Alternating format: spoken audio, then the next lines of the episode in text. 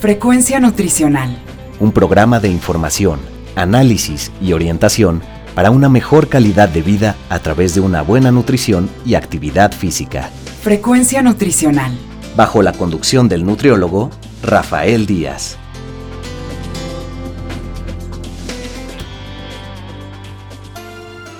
Hola amigos y amigas, les saluda Rafael Díaz García. Ya estamos en su programa Frecuencia Nutricional un programa de la Universidad Autónoma Metropolitana, Unidad Xochimilco, para Guam Radio 94.1 FM. Antes de cualquier otra cosa, quiero agradecer a todos los que durante estos días se han puesto en contacto con nosotros vía correo electrónico, Facebook y Twitter. Sus comentarios y sugerencias son muy importantes para todos los que hacemos este programa. Recuerden que Frecuencia Nutricional es un programa hecho por personal docente e investigadores de la licenciatura en Nutrición Humana de la UAM Xochimilco para todos ustedes y el cual tiene como objetivo informar, analizar y orientar en los diferentes temas relacionados con la alimentación y la nutrición. El día de hoy, a través de la plataforma Zoom, eh, contamos con la presencia del doctor Iván Torres Villalbazo, investigador de Ciencias Médicas y Nutrición del Instituto Nacional de Ciencias Médicas y Nutrición Salvador Subirán.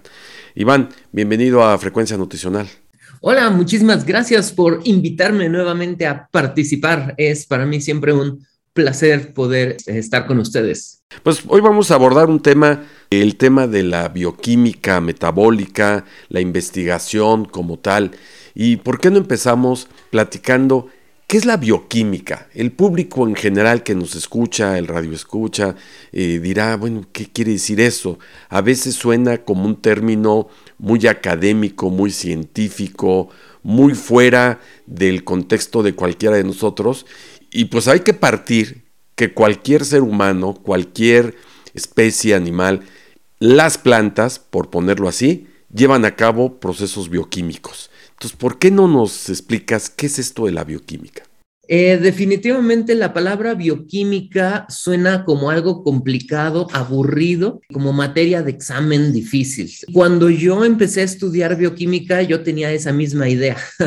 y veía los libros ahí bien complicados con un montón de conceptos. Pero con el tiempo fui aprendiendo que la bioquímica realmente es una herramienta para entender cómo funcionamos y por qué nos enfermamos o por qué es bueno el ejercicio. Entonces, lo que yo he aprendido de la bioquímica es que cuando uno le da el enfoque adecuado, se convierte en algo bonito, incluso bonito y disfrutable. La bioquímica son las reacciones químicas que ocurren dentro de nuestro organismo que mantienen la vida. Nuestro organismo, a diferencia de una silla, ahí está, la silla no necesita nada, ahí está quieta, nuestro organismo está en constante recambio. Cada día perdemos células viejas y nuevas células tienen que tomar su lugar. Cada día tenemos una regeneración de órganos y tejidos. Un niño cada día crece y está aumentando su masa muscular, su masa ósea. Y un adulto, aunque ya no seguimos creciendo, en nuestro cuerpo sigue en constante recambio. La bioquímica es justamente lo que hacen nuestras células para tomar la energía de los alimentos y convertirla en los bloques de construcción para hacer más células y para poder llevar a cabo todas nuestras funciones. Entonces, ya de ahí, pues nos podemos ir a detalles muchísimo más profundos de la bioquímica se divide en diferentes vías metabólicas. Vías metabólicas de hidratos de carbono, de lípidos, de proteínas, y ya de ahí estudiar las diferentes enzimas que llevan a cabo las reacciones. Pero de manera general, la bioquímica, en viéndolo como un todo, es justamente la suma de todo lo que ocurre dentro de nuestro organismo para mantener la vida y realmente pues es sorprendente, la, porque la vida, bueno, es hasta imposible de definir, ¿no? ¿Qué es la vida? ¿Qué nos diferencia de una silla que está ahí? a nosotros como seres vivos. Para los que estudiamos carreras afines a estos términos, eh, pues hemos escuchado muchas veces, estuvimos en el salón de clase y tuvimos que aprender el ciclo de Krebs, la glucólisis, la fotosíntesis, digamos para el caso de las plantas, y todos estos ciclos metabólicos que finalmente nos llevan a la pregunta de cuántos ATPs entraron y cuántos se produjeron, etcétera, etcétera. Si alguna persona algún proceso metabólico el ciclo de Krebs, la glucólisis, falla, ¿qué consecuencias puede tener él en el organismo? El tema de bioquímica metabólica, que es justamente a lo que yo me he dedicado desde que inicié en la investigación, es estudiar la integración de las rutas metabólicas de cada órgano en las diferentes actividades del día, porque el ciclo de Krebs es nada más una parte de toda la, bioquímica, eh, la glucólisis, la beta-oxidación, y no solo eso, sino que el hígado hace unas rutas metabólicas, el tejido adiposo otras rutas metabólicas, el músculo y el corazón tienen otras rutas metabólicas. Entonces, entender y amar la bioquímica se logra cuando uno no ve las vías metabólicas como hoy toca estudiar ciclo de Krebs. A ver, vamos a leer el capítulo del ciclo de Krebs, porque no es así. El organismo, todas las vías metabólicas, nosotros les pusimos nombre y dijimos, bueno, de aquí a aquí es ciclo de Krebs y de aquí a aquí es glucólisis. Pero para nuestro organismo, pues la glucólisis empieza con que entra la glucosa a la célula y sale ATP de la mitocondria. Las divisiones las hacemos nosotros. Y si nosotros lo estudiamos así, pues realmente es aburrido porque dice uno, ¿y de qué me sirve el ciclo de Krebs? Tal vez lo único divertido del ciclo de Krebs es el rap que hay ahí en YouTube. este, pero cuando vemos que cada órgano lleva a cabo diferentes vías metabólicas y cómo se comunica con los otros órganos, por ejemplo, en el ayuno hay unas rutas metabólicas y cuando comemos en el postprandio hay otras rutas metabólicas prendidas y en el hígado pasa una cosa y en el tejido adiposo otra. Entonces, entender cómo se comunican las vías metabólicas en los órganos en el ayuno, en el postprandio, es la bioquímica metabólica y ese es el modo de primero entender cómo funcionamos normalmente y de ahí a entender por qué hay enfermedades metabólicas. Entonces podemos ya entender si falla el ciclo de Krebs, vamos a tener diabetes, enfermedad cardiovascular, hígado graso, Simplemente si falla el ciclo de Krebs, vamos a tener, es más, menor capacidad física al hacer ejercicio y de ahí pérdida de masa muscular, sarcopenia, solamente porque el ciclo de Krebs deja de funcionar.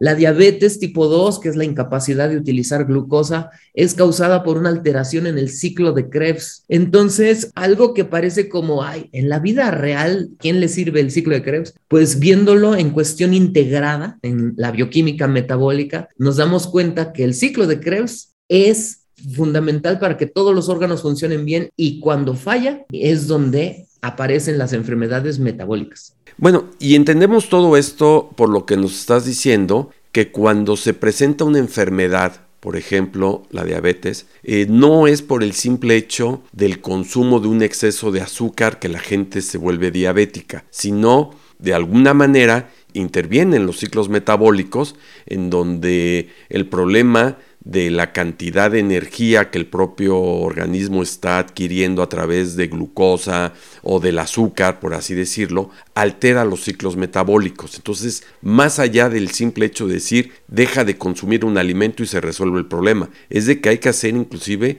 hasta estudios bioquímicos en la persona para poder de alguna manera determinar qué problema es el que está presentando. ¿Sí estoy en lo cierto?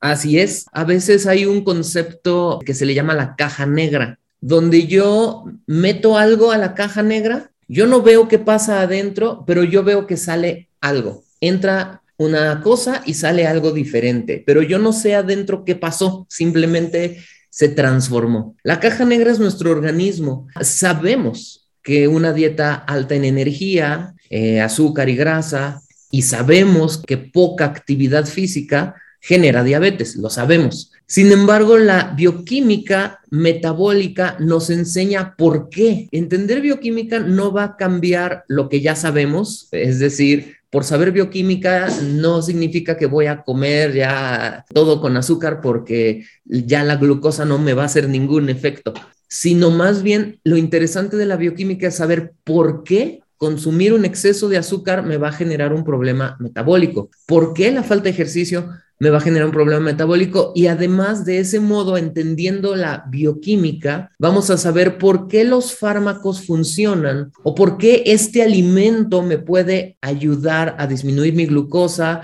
por qué este ejercicio, más que este otro ejercicio, puede mejorar Eh, y por qué, por ejemplo, estas estrategias no funcionan. Entonces, la bioquímica metabólica nos enseña a entender exactamente qué pasa dentro de nuestro músculo que ya no capta glucosa, qué pasa en nuestro hígado que está acumulando mucha grasa, para poder entender cómo funciona y poder discriminar los tratamientos que sí sirven de los que no sirven. Y eso nos ayuda mucho porque hoy en día está de moda la dieta detox, la dieta alcalina, la dieta keto, el ayuno intermitente, el ejercicio de fuerza, el HIT. Entonces, de todos estos que acabo de mencionar, algunas funcionan muy bien y son grandes herramientas para el tratamiento de la diabetes. Incluso la reversión de la diabetes, que es otro tema así fabuloso que se está estudiando. Pero ¿cuál de estas estrategias sí funciona y cuál simplemente es de moda? Pues la bioquímica metabólica, entender el ciclo de Krebs es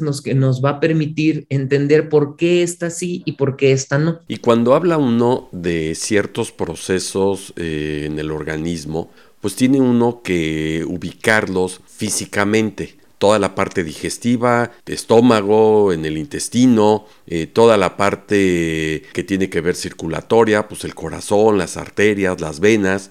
Y los procesos metabólicos, de repente uno diría, ¿en dónde los ubico? Y aquí es donde creo que hay eh, en este momento que hablar de algo que hemos escuchado de toda la vida, pero que muchas veces no sabemos o la gente no comprende claramente dónde están y que tiene que ver con las células. ¿Dónde ubicamos estos procesos metabólicos? Em, igual como platicábamos de la caja negra, podemos decir que mi cuerpo es la caja negra, yo como y vivo, ¿no? Cuando abrimos la caja negra y vemos que nuestro cuerpo está hecho de órganos, ya estamos viendo, ah, mira, el hígado, y el hígado tiene una función, y el músculo tiene otra función, el riñón tiene otra función, pero dentro de los órganos, que también puede ser como una caja negra, pues ahí está el hígado, hace muchas cosas, cuando abrimos esa caja negra vemos que cada órgano está hecho de células. La célula pues se define como la unidad básica de la vida. Y nosotros somos órganos multicelulares, estamos hechos de muchas células especializadas. Cada célula en nuestro organismo tiene una función específica y única. Las células del páncreas, su única función es producir hormonas. Las células del corazón, su única función es latir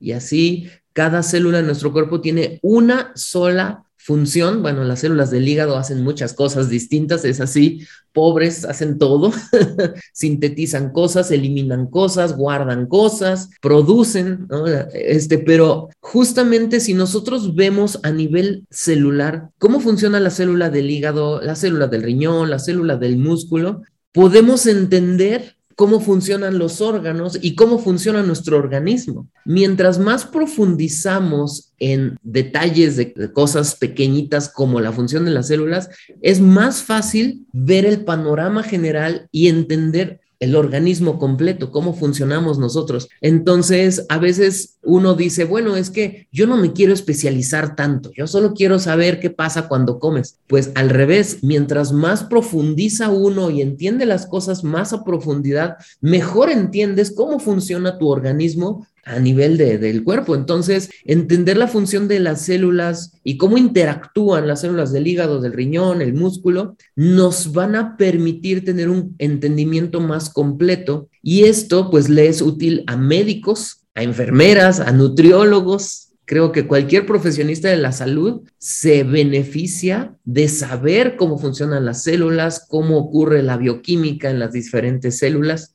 yo creo que no hay ningún profesionista de la salud que diga, no, eso a mí no me sirve. Que puedan decir no lo comprendo es una cosa, pero que sirve y le sirve a todos, hasta el que no tiene estudios. Oye, y fíjate que aquí una pregunta que tiene que ver con lo que habitualmente el público, las personas, el ciudadano cotidiano tiende a ver como algo que de repente a veces tampoco comprende, pero ahí está. Y me refiero a este famoso etiquetado de advertencia en donde de repente nos dice exceso de calorías, exceso de carbohidratos, exceso de sodio, exceso de X, ¿no? Y vienen diferentes advertencias en este etiquetado cuando compramos productos industrializados en las tiendas. Este etiquetado, o más bien este exceso que nos avisa estos productos tienen algún efecto sobre estos ciclos metabólicos? O sea, ¿impacta? ¿O el hecho que me adviertan quiere decir, ah, pues estoy consumiendo, pero ¿y qué pasa? ¿Cuál es el impacto? Ah, antes del etiquetado había un letrero en el pan, ¿no? En el pan, ya saben, el, pan en bolsita que tenemos ahí en el súper disponible. Si uno compra un pan en la panadería, a los dos días ya está duro o está con hongos, ¿no? O sea, la comida real, a los tres días o se secó y está todo duro o se llena de hongos. Pero estos panes que, todos conocemos, que pueden estar un mes en, la, ahí en el anaquel y están igual de suavecitos que siempre, eh, pues desde hace mucho se sabe que pues no es recomendable consumirlos y menos en exceso. Pero luego ellos pusieron un letrerito que dice, el pan te da energía. Entonces la gente dice, ah, ya ven, es muy bueno, hay que dárselo a los niños porque te da energía y si haces ejercicio.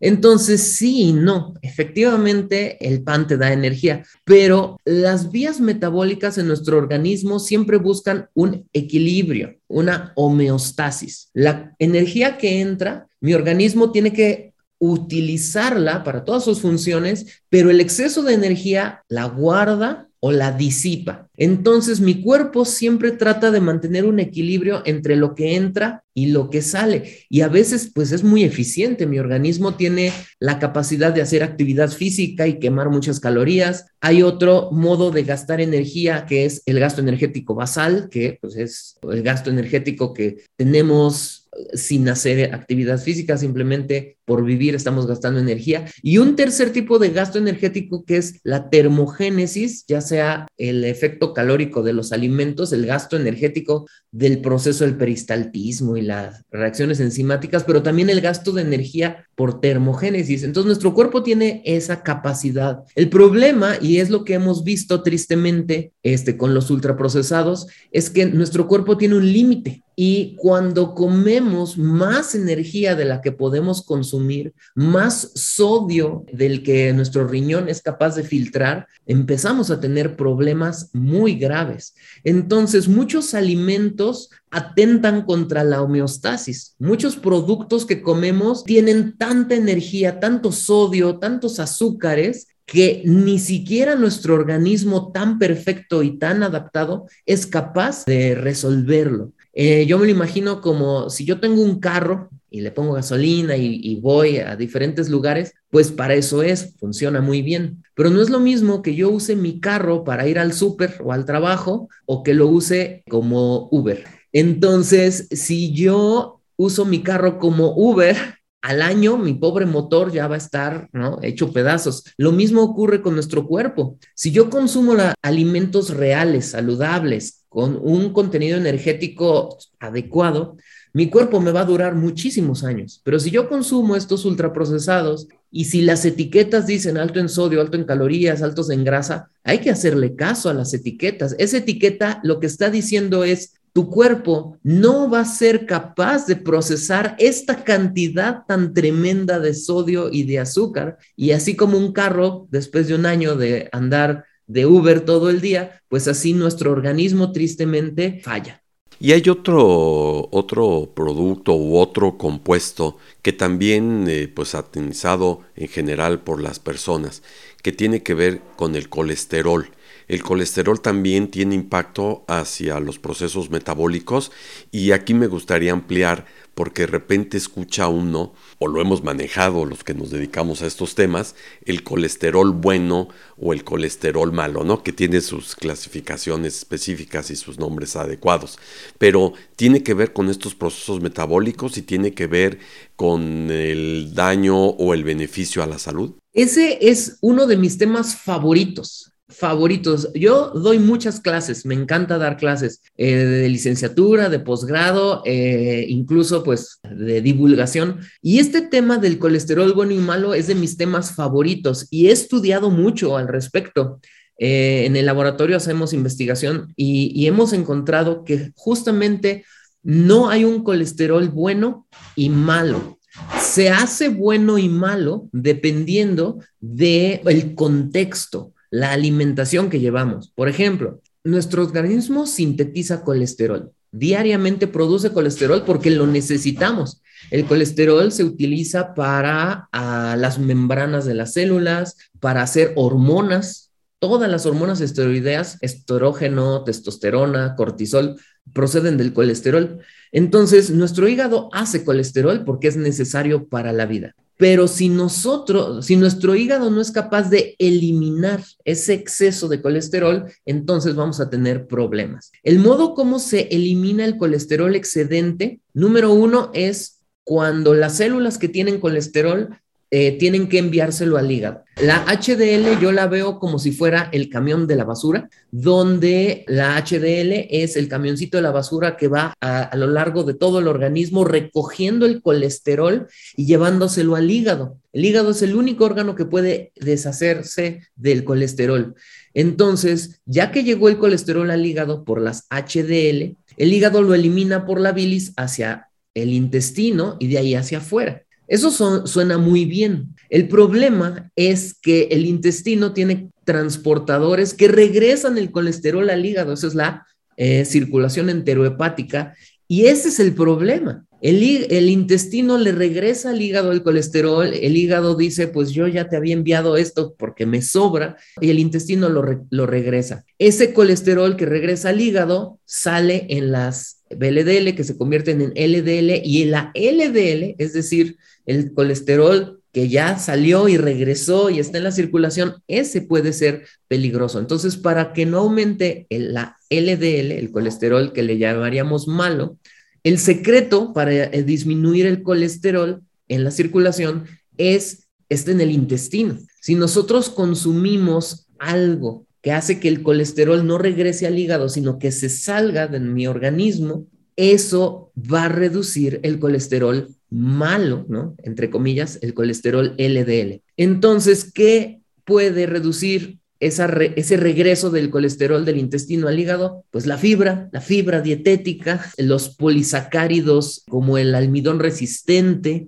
las quitinas, las, los diferentes azúcares con enlaces beta, con celulosa. Entonces, todo lo que acabo de platicar, pues es bioquímica metabólica, pero la aplicación práctica es lo que comes, de, o sea, si uno elige ciertos tipos de alimentos, puedes reducir tu colesterol. ¿Con qué explicación? Pues con una explicación bioquímica. Oye, y aprovechando que nos decías al principio de esta intervención de la docencia que te gusta mucho y que lo sabemos porque además eh, has estado aquí en la UAM en algunas ocasiones como profesor y hablas de la bioquímica metabólica, sabemos que para estos días, para el mes de agosto, estarás organizando un curso de verano sobre bioquímica metabólica. ¿En qué consiste el curso? ¿Quiénes lo pueden tomar?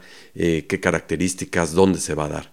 Este curso es la segunda vez que se da. Eh, es un curso que realmente mi amiga, la doctora Claudia Delgadillo, del Departamento de Nutrición Animal del Instituto, y yo, con algunos otros amigos y colegas, tuvimos una idea hace tiempo de generar un curso de bioquímica metabólica justamente para llevar a, las personas interesadas este tipo de conocimientos y la aplicación práctica de la bioquímica. Cursos de bioquímica hay muchos, pero podría yo asegurar que un curso de bioquímica metabólica, como lo hemos platicado ahorita, la parte básica, la parte de aplicación práctica, realmente no lo hay. Así que nosotros podemos decir que este curso es único. Eh, es la segunda vez que lo, que lo hacemos y pues realmente nos emociona mucho. Está basado en los últimos descubrimientos científicos de diferentes disciplinas, bioquímica, fisiología e incluso genómica, empezando desde las bases para que cualquier persona, aun quienes no son profesionistas de la salud,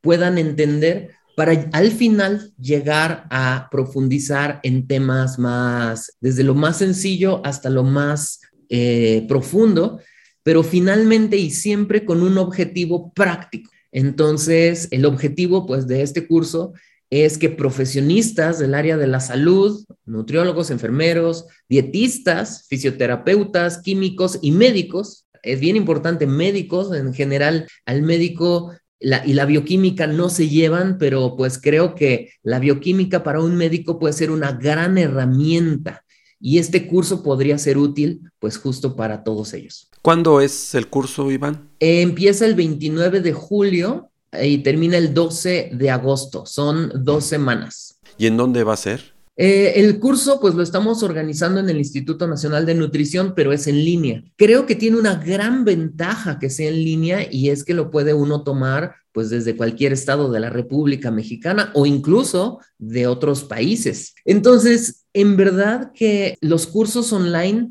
son una gran herramienta para que estés donde estés, puedas tener acceso a esta información y a estos profesores de alto nivel. Oye, ¿y dónde pueden obtener información sobre el curso, inscripciones y todo este tipo de cosas? ¿Hay alguna página web, alguna información en particular? Hay una página, de hecho es una página que, generamos mi colega Claudia y yo y otros colegas que se han agregado a este proyecto. La página se llama nutrinovación.com con doble N. Nutri, doble N, nutrinovación.com.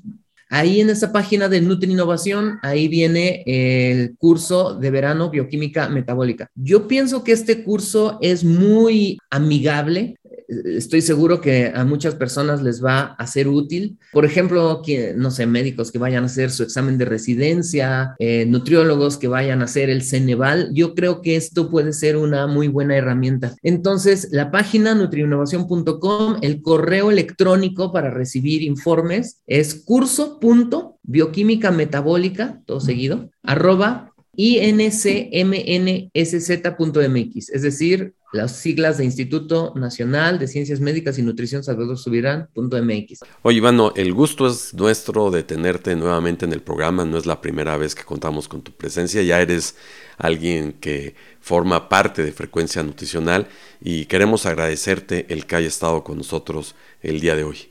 Hoy, pues muchísimas gracias, amigo. En verdad, este, yo también me siento ya parte del equipo. Me, me, alegra muchísimo que me den la oportunidad de compartir su auditorio. La verdad, los quiero mucho. Veo que cuando comparto algo es bien recibido y la verdad lo agradezco. Agradezco muchísimo a la gente que los escucha, que les gusta lo que yo comparto. Eh, incluso, bueno, algunos de las sesiones que han tenido últimamente son amigos míos. Que me da mucho gusto también que ellos puedan compartir su ciencia, porque a veces nosotros los investigadores estamos en el laboratorio y ahí hacemos cosas bien padres, pero eh, ustedes tienen esa puerta abierta para que nuestra ciencia pueda ser transmitida y que mucha gente pueda saber lo que estamos haciendo ahí en el laboratorio. Entonces, pues gracias por este canal de comunicación para nosotros los investigadores.